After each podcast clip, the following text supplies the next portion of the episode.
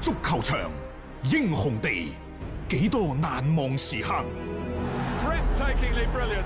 從最後三分鐘絕殺，逆轉到伊斯坦布爾勝利大逃亡。從 E 希臘神話到冰島奇蹟，從童話變成現實，從英雄變成傳奇，最偉大嘅球員，最不可思議嘅入球， Extraordinary entertainment. 勝敗之間只有一線。神奇之處，魅力所在，只可意會，更可言傳。足球新勢力，翻翻嚟係第二 part 嘅足球新勢力啊！我哋睇完對上一 part 講過嘅巴塞羅那之後呢，接住係睇曼城。嗯，因為而家係國家隊嘅比賽日，咁所以呢，即係好多嘅俱樂部都趁住呢個難得嘅時間，作一個自身嘅調整，嗯，又或者係贏得一個喘息之機。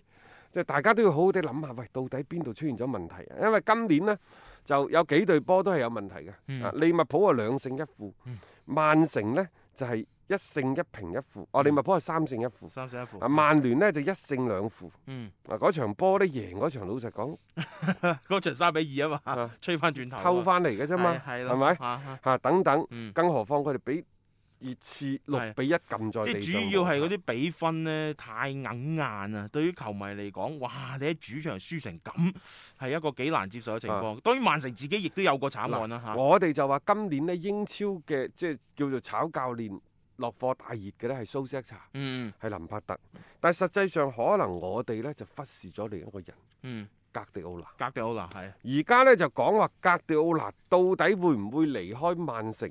係曼城炒佢，定係嗯佢自己宣布離開，離開嗯都有可能嘅，係因為誒而家話波叔撲住天奴嗯就萬市雙雄都喺度爭緊。係，即係話佢隨時可能會成為接替者啊嚇，接替蘇斯克查唔定，接替格迪奧拿唔定。因為你而家睇翻轉頭，後生正值當打之年，嗯叫做係名帥，對英超有深厚嘅認識等等。你無論點睇到，波叔都精啦。嗯佢寧願咧忍咗差唔多成個賽季，嗯再加上咧佢可能會同摩連奴啊啊等等嗰啲人嘅身上，佢亦都學識咗一樣嘢堅忍，就一定要等待最好嘅時機。係。急你唔而家啊嚟嘅眼睇住呢，就係、曼聯同埋車路士，嗯一定會有一家， 炒或教者練嗰先兩個一定會有一個走嘅。係咁點辦呢？揾邊個呢？作為俱樂部嚟講，人就係得呢個啦。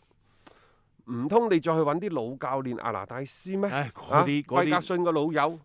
如果係咁嘅話，你而家出手定係點嗱？啊波叔就坐咗喺度，但係呢個世界只係得一個波叔嘅啫喎。係啊，你揾唔揾？嗯當然啦，波叔係咪一個最好嘅人選？艾力尼等等，你自己去諗啦。嗯至於話格調拿嘅情況呢，就誒、呃我最近都睇咗篇報道，就係、馬家夫。嗯馬家夫係咩啊？喂，德國嘅名將。名帥前魯能嘅主帥嗯等等，嗯佢呢就最叻嘅時候呢，佢係誒誒帶領嗰隊和夫斯堡係係啦嚇，當時攞德甲嘅冠軍，三叉戟啊嘛，啊係啊三叉戟。好啦，，嗯咁呢一個馬家夫嘅理念係咩呢？佢認為足球係需要跑動嘅，嗯跑動嘅足球，佢個足球哲學就係你一一一刻未斷氣，你都唔可以停落嚟。你都唔可以停落嗰陣時，山東咪田徑隊嚟其實呢，嗯佢嗰個情況呢，就係同嗰邊啊，嘅，啊即係比爾沙，阿比爾沙。嗯，多少有啲咁多相似，嗯但係比爾沙就比佢更加之誒誒，狡猾。啊 係咯，狡猾一啲啦，即係佢冇話，啊即係除咗跑就冇其他好啦，嘢嘅。啊馬家夫最近講咩呢？嗯佢呢就誒喺、接受德國圖片報嗰陣時採訪，佢就公開對外抨擊就話格迪奧拿嘅嗰個戰術嘅理念其實係唔得嘅。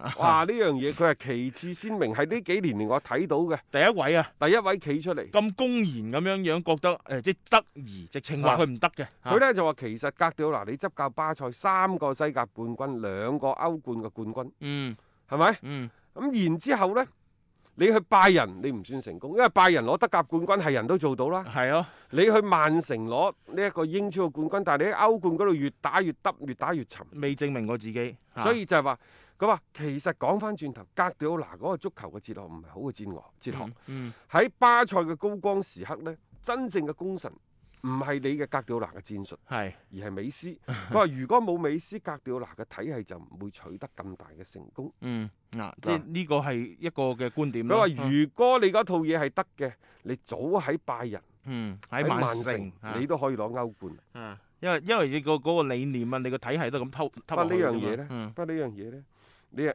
你係無力反駁嘅。冇錯啊，你可能明知道馬家夫有狡辯嘅成分，嗯，但係你覺得你無力反你駁。攞唔出成績出嚟啊嘛，關鍵就係佢所提到嘅嗰點都呢個就係我哋所講嘅足球啦，啊哈就係你吹到天花龍鳳都好，如果唔係每一個講波佬，佢都可以去做主教練咪啦，咯係咪係咯啊？啊個個咩加利主教練利維利嗰係啲，咯史高斯嗰啲，點解而家就縮晒廣播演播室嗰度去？啊，史高斯而家最新帶英越球隊啊，係 嘛？唔代理得啊嘛！你而家得嘅早就打頂級啦，係啦咁我冇哋錯早就落場做教練啦，點樣喺度坐喺支咪嗰度？係咯，喺度喺度講啊，係嘛？即係提出問題嚇，即係話俾你聽係咁樣樣嘅一個啊睇法嚇。誒呃呢一個馬家夫嘅講法啦，原話嚇，佢話 tiki taka 其實係一個錯誤。哇！呢句説話真係喂撩心撩肺。喂，呢呢個幾啊幾咩嘢喎？佢話只有喺技術能力優於對手嘅時候呢，嗯快速短傳先至可以發揮作用嗯，啊！即係你強過，即係以弱以強勝弱唔使咯。講呢句説係話，啊我當馬家夫係隨夫放屁。係啊，你邊個嘅唔知技術唔夠對方好，你同憑乜嘢同人哋玩腳底功夫？即係你用嗯技術碾壓人哋，肯定要叻過人先得㗎。好又基或本者呢，馬家夫可能覺得呢，即係如果一班德國嘅啊，球員嗯，去玩腳下功夫，嗯去做呢一個地面嘅其實傳唔送，適合咯，啊我覺得佢係。忍無可忍啊即係啦。覺得係唔適合啊！呢樣嘢其實唔係嗰個 tiki taka 有咩錯唔錯，但係我都係覺得呢，馬家夫講嘅嘢，佢唔一定全啱。嗯但係我哋話針冇兩頭利，佢都唔係全錯嘅嗯喎，因為我覺得馬家夫講得啱嘅一樣嘢，佢話格迪奧拿過分依賴於戰術，嗯，過分依賴戰術，亦就話你可以咁樣理解，就話格迪奧拿過於痴迷佢嘅戰術體系，嗯嗯。即係過猶不及啊！大佬冇錯，係即係好多時候佢就係好固執地去為咗去執行佢嘅嗰種嘅戰術咧，而唔係好顧到一個嘅場上嘅一種變化。誒點解有啲球隊就明知你曼城而家嘅嗰個情況，或者你最怕嘅就係人哋縮咗喺後邊啊，你你攻唔入嘅時候，你有冇其他辦法咧？好似格迪奧拿佢就缺少呢一啲嘅變唔招知。啦，曼城呢曾經一度即係誒同呢個格迪奧拿接近分手，係接近分手嘅各位。嗯，我相信佢哋舊年即係曼城因為造假咪俾禁賽兩係年講下啊，嘢即係。幾乎冇得踢幾㗎，乎分手係啊！只不過後尾推翻咗，所以佢呢就，繼續要留留低，低係，但係呢個留低呢，可能亦都係為格調拿嘅離開做準備嘅啫。嗯，我哋嗰陣時都講過，格調拿係可以離開，嗯又或者喺管理層嗰度揾一個角色去重新轉換下自己。點解呢？即係適應新嘅角色，亦都係一個休養嘅時間，嗯因為整個曼城俱樂部嘅靈魂而家就係格調拿，佢為呢隊波帶嚟咗一啲貴族嘅氣息嘅傳承。嗯，豪門嘅傳承。嗱，呢樣嘢係好需要嘅，亦就話你有錢，你從土豪嗯過渡去一個貴族，你需要乜嘢啊？可能你需要喺呢一個歐洲某個莊園有有幾個莊園嘅紅酒，幾個係啊地窖嘅紅酒。啊你需要有好多個古董，有好多個名畫，係啊慢慢慢慢你係累積咗一個個所謂人文學術嘅氛圍。呢啲修養係要累積呢、嘅，個呢、個都係寶藏，呢係。啲唔係你嘅石油、美元、你嘅煤煤炭、啊唔係嘅，人唔民係幣嘅，等等，即係唔係你可以嘅做到錢就一定係冇錯得㗎啦嚇。格調拿呢，就係、幫助曼城從土豪轉換到嗯豪門，最關鍵呢個人。所以格調拿包括曼城自己都要知道一樣嘢，就係佢哋嘅命運，又或者佢哋今後嘅道路已經緊緊咁嗯，聯繫埋一齊，綁埋一齊綁埋一齊啦。係啦，所以格調拿可以離開曼城，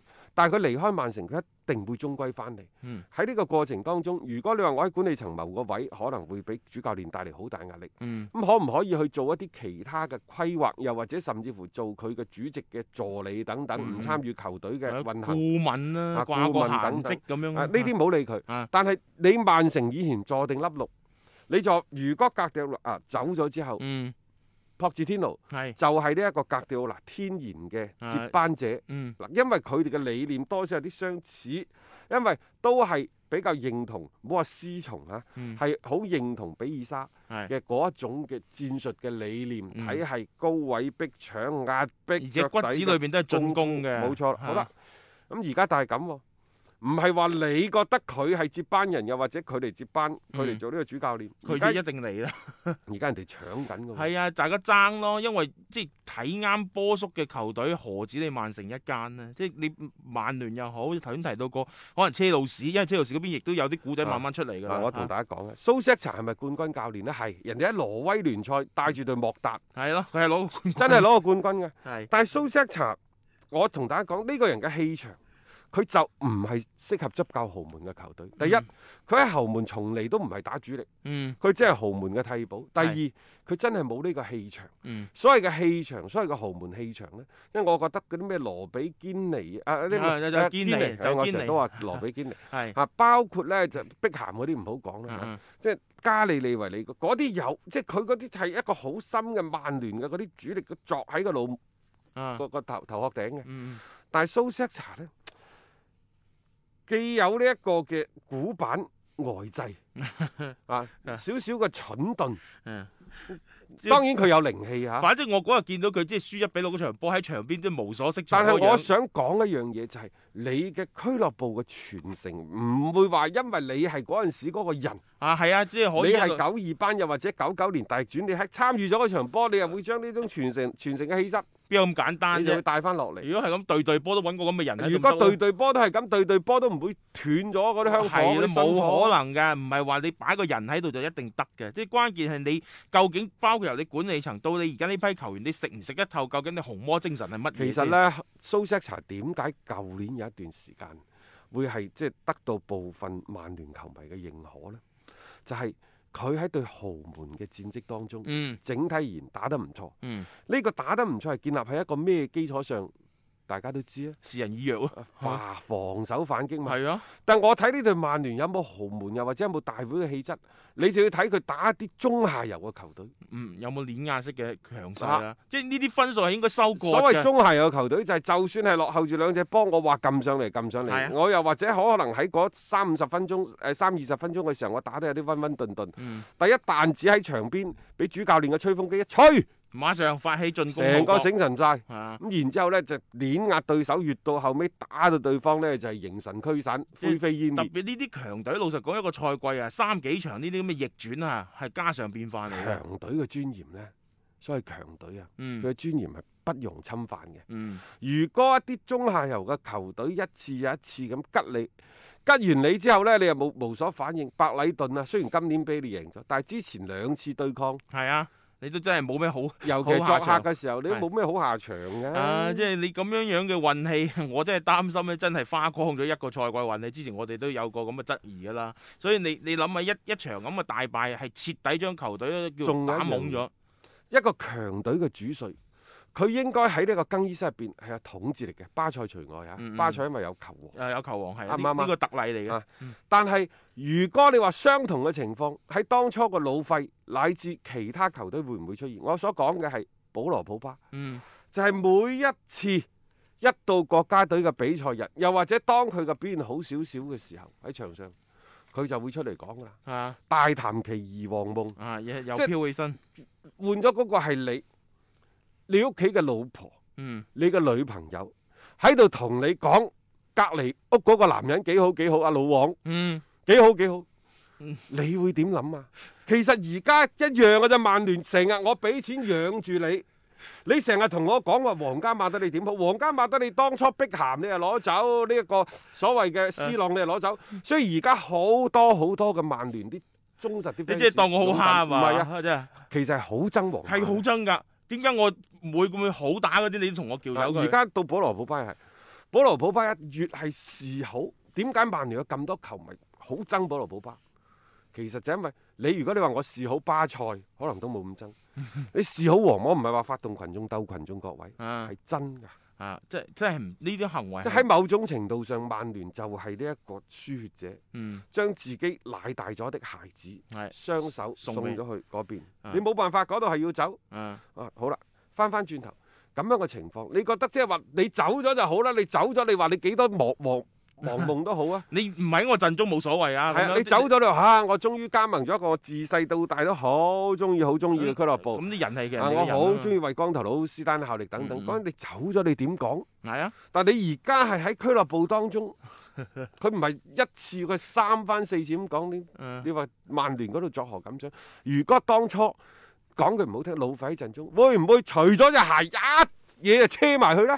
走埋啲車啊，車準啲啊。仲有一樣嘢，幾時輪到你 B 費喺度啊質疑蘇斯克查嘅戰術啊呢㗎？話、樣面斥一比六輸嗰場，獅冇子嗰錯冇場錯，係啊。面斥呢一個蘇斯克查，話戰術不恰當。我唔知係堅定流呢條新聞，但嗯係而家睇嚟係堅嘅。嗯啊話咧發生咗內訌，啊批評咗隊友喺中場休息，嗯。啊然之後咧就怒隊主教練咁蘇佢又錫查飄咗咯喎，如唔果咁樣啊係，如果所以佢下半場咪冇打到咯。係咯，即係你咁樣樣距離咗有幾耐啫？就算你表現係點好都好，你冇理由喺呢個時間段怒斥㗎。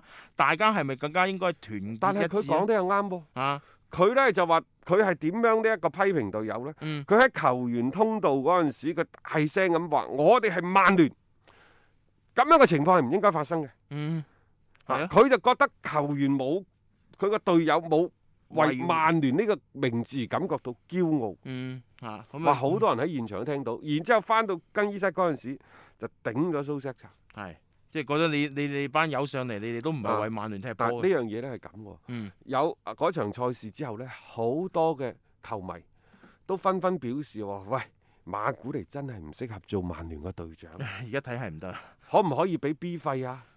，B 費啊，哈哈啊而家係咁嘅，即係話啊只有佢企出嚟，我我我知啊，但係始但終佢嚟我嘅同時你間就講 短，佢短一回事。啊睇下啲球員球迷認唔認可佢啫。嗱啊，而家真係冇人，前一任隊長係邊個？艾雪利楊格走咗啦。走咗啦，好啦，你俾個厭仔保羅普巴係啊唔得唔㗎，得啊，拉舒福特、格連活特嗰啲又老，誒迪你基俾亞嗰啲又唔你又俾馬迪啊又嗯好似又唔係咁啊好，因為第一年紀大，佢唔未必係一個主力嘅位置，嗯係嘛嗯？你俾大衛迪基亞呢，呢個又係成日嘈住街咪人咯，工嘅，又係鎮唔住呢班咁你人俾嘅，邊個呢？嗯其實你可唔可以考慮下拉舒福特？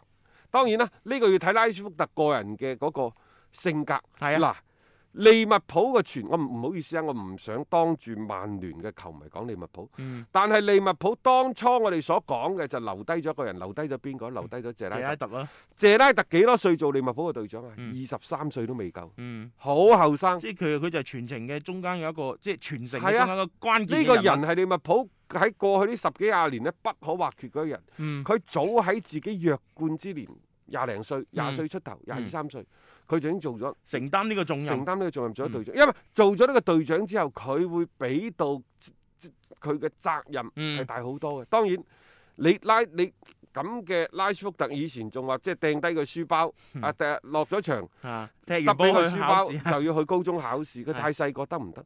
但係你而家睇翻轉頭，好似整隊波入邊真係冇咩人嗯可以擔任呢一個嗯嘅所謂啊嘅隊長拉嘅舒福職特責形象幾好嘅，所以嗱啊，但係拉舒福特始終我都係仲有一個性格。嗯我而家睇到班奴費南迪斯可能可以，但係嗯偏偏佢哋嘅時間相對比較即短係啲認同感唔高啊嘛，馬古尼其實都係俾佢離早係啊係啊，半個賽季㗎咋即係，英格蘭户口簿咯，但係唔關事，啊係因為佢嗯係蘇斯克查嘅核心嗯欽點，嗯仲有佢嘅身價高。嗯但係呢，我始終覺得馬古尼係限於自身嘅。能力啊，識嗱，啊唔係能力一回事，仲有個性格。所以嗯呢個亦都係我啱啱所講嘅，就係點解話拉舒福特做呢個嗯隊長都未必做得好。而家真係冇咩隊長嘅人選，嗯喺呢好個。嘅隊長嘅人選即冇。即特別喺出咗事嘅時候，呢班波冇人係喝得住嘅，即係你諗下嗰陣時，就算我哋唔好講堅尼，後邊係咩艾夫華、啊啊里奧費典南，啊係嗰班人做隊長。係，即係佢哋足夠壓場啊嘛，即係鎮得住成個更衣室。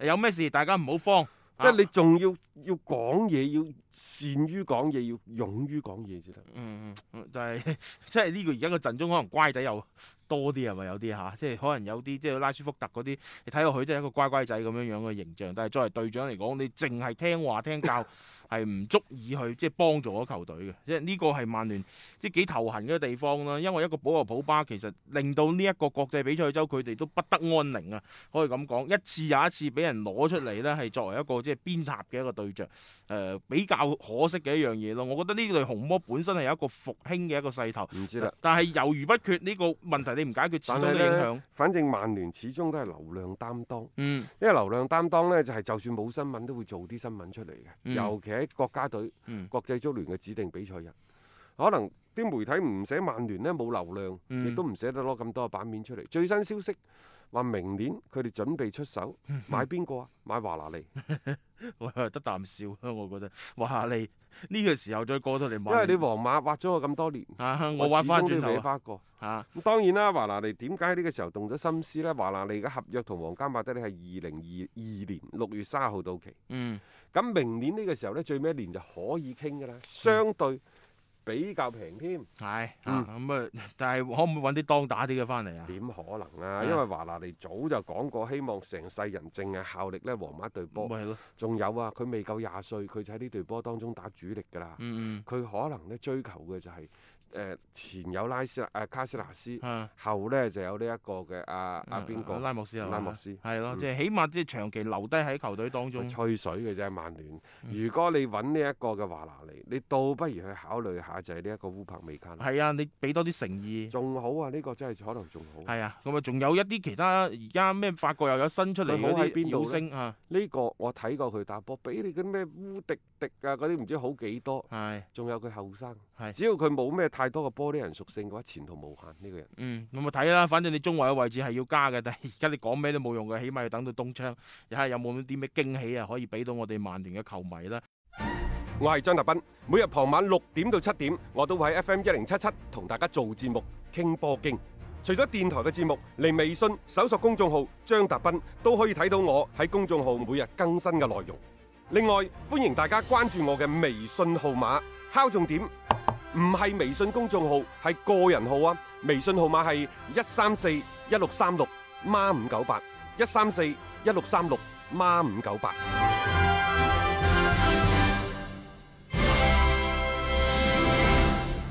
接住呢，我哋睇睇今晚，今晚有歐國聯賽事嘅對抗，聽日嘅凌晨呢，就有世界盃南美洲預選賽嘅比賽。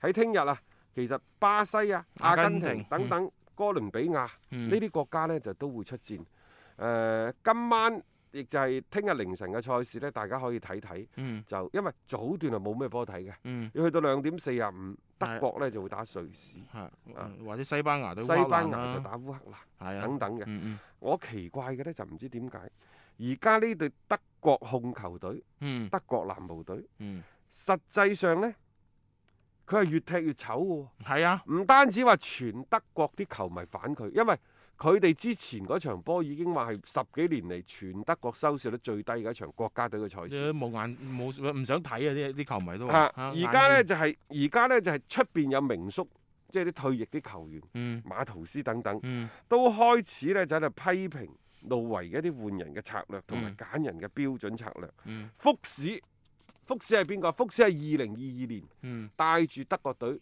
最尾輸咗俾巴西嗰、個，佢都對路維提出咗批評，亦就話而家前朝大臣元老嗯對你作出批評。好啦，咁啊仲有呢，就係佢而家揀過嚟嗰啲球員。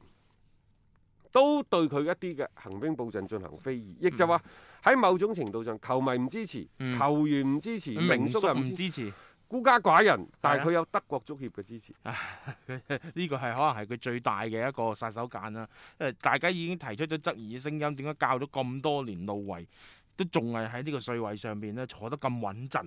咁有球迷就講啊，啊，而家路維落咗嚟，你都唔知揾邊個去接短時間裏邊啊，冇咩人係可以即係勝任到呢個位置。但係事實上咧，十五年嘅時間過咗去啦，哇！你嗰種嘅理念啊，你嘅一啲嘅即係風格等等啦，俾人研究透咗。再加上而家呢個德國隊咧，完全都冇咗以前嘅嗰種嘅鐵血嘅風範，梗係令到球迷咧覺得就即係唔唔滿意啦。即係你根根本都踢唔出以前德國隊嘅嗰種嘅味道出嚟啊！誒、呃最慘呢就係即係喺誒之前，包括保定啊、湯馬士梅拿嗰啲，咪全部退出咗國家啊，隊永不嘅錄用啦，話佢啊啊咁但係呢，就舒仁斯迪加，即係呢個小小豬啊，嗯，佢呢就話喂而家睇翻全德國啲後衞狀態最穩定、嗯，最出色嘅仲係保 定，你係咪應該揾佢翻嚟呢？啊啊，湯馬士梅拿其實喺拜仁打到風生水起，嗯考唔考 慮下？咁當然啦，呢樣嘢呢，我就覺得其實路維佢並冇做錯，啊，因為從一個球隊嘅換血更新換代嚟講呢係啱嘅，嗯，即係佢眼前嘅苟且要顧，但係兩年、嗯三年之後嘅相對長遠少少嘅國家隊嘅年齡嘅結構架構嗯。規劃，你需唔需要做呢？即係呢個陣痛期係要經歷嘅，啊即係你唔好因為痛而覺得，誒、哎我又縮翻轉頭。你你始終要行呢一步噶嘛，你冇可能永遠就靠住嗰班球員啦去包打天下。但係呢，即係誒、呃大家尤其一班德國嘅名宿對路維嘅戰術嘅質疑係咩呢？就話而家嚟到國家隊睇呢一班國家隊球員嘅比賽，佢哋根本上踢唔出嗯，佢哋原先喺俱樂部嘅水準。咁呢個唔係球員嘅能力問題，係、嗯你路維老眼昏花嘅問題㗎咯喎。啊你唔識得執對波係咯啊嚇。你躺在功勞簿上，你係喺一四年係帶過世界冠軍，嗯打巴西七比一但啊係！高峰之後咪直插谷底咯。德國隊係啊，你而家嘅問題就係咁樣樣我啊覺嘛。得呢，其實真正嘅根其實喺德國足總嘅身，德國足協嘅身足。協嗰度冇錯，咁啊睇睇今晚呢，就佢哋嘅一個表現同埋其他球隊嘅一啲情況啦。我哋聽日嘅節目咧再同大家分享翻嚇。啊